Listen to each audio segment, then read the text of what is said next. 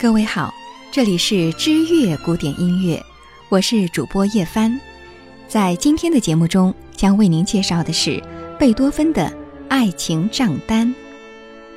一提起贝多芬，您的第一印象是什么？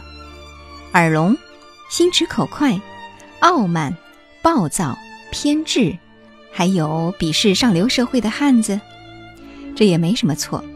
无怪乎有人会把他形容成一位重返文明世界的野人。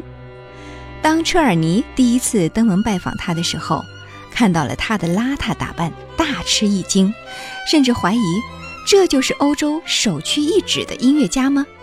这更像是《鲁滨逊漂流记》中的故事主角。只见他耳朵里塞着黄色的药棉，胡子快半英寸长了。头发看起来有好几天没打理过，就像是一堆杂草。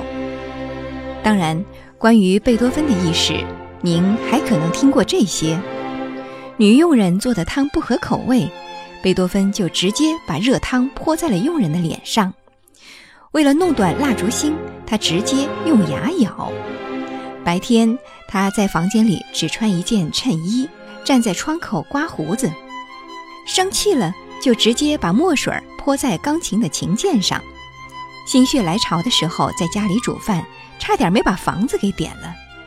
往床上泼水，结果楼下的邻居遭了殃。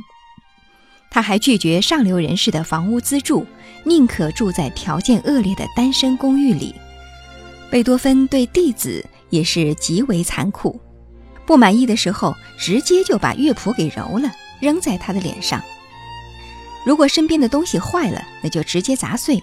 激动的时候，家里的陈列无一幸免。有一位女粉丝迫切地想得到他的一缕头发，结果贝多芬拿了一撮山羊胡子去搪塞对方，这是何等的恶作剧呀！据说贝多芬还学过舞蹈，但从来都是笨手笨脚，在外形方面也无法太过恭维他，个子矮，肩膀宽。举止粗俗，跟海顿一样是个大马脸，头发从来不整理。如果不戴帽子，在大风天里出门的话，简直就像是一个恶灵将士。说了这么多乐圣的不是，就此打住，不再多费笔墨。不过这些都是他成年之后给人的印象，谁又没年轻过呢？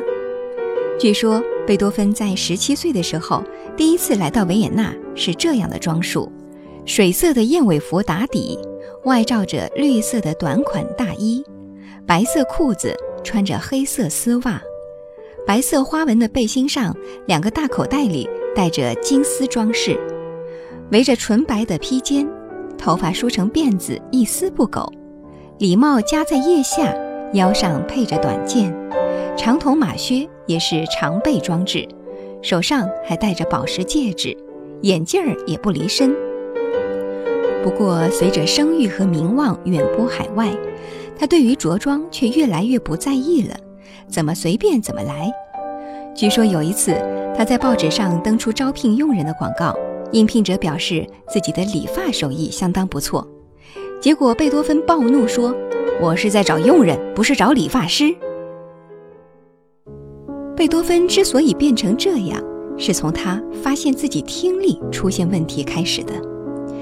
那大概是他三十岁左右的事情。他并不是在一夜之间变成聋子的，而是一段相当漫长的折磨。在一八一二年时，贝多芬在赈灾义演的舞台上还能弹钢琴。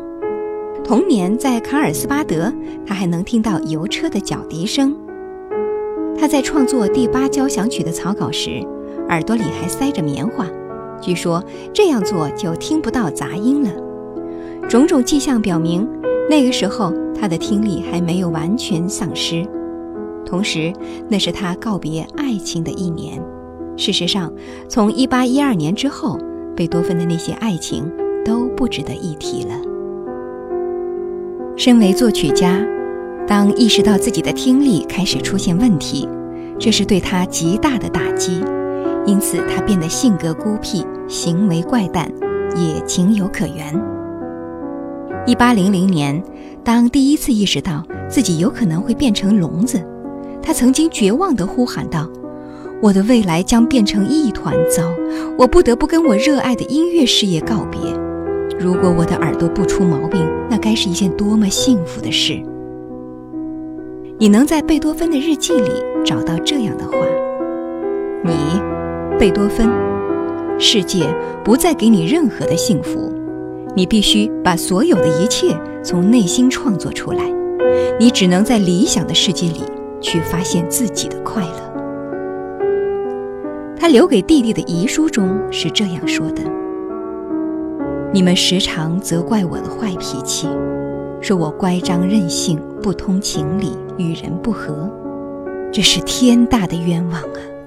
要知道，我天生是一个活泼爱笑、乐于分享的人。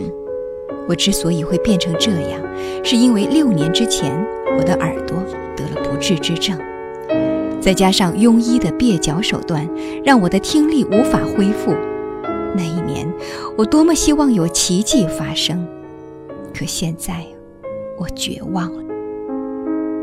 当看到这样的言辞，你能够真切地理解贝多芬的痛苦吗？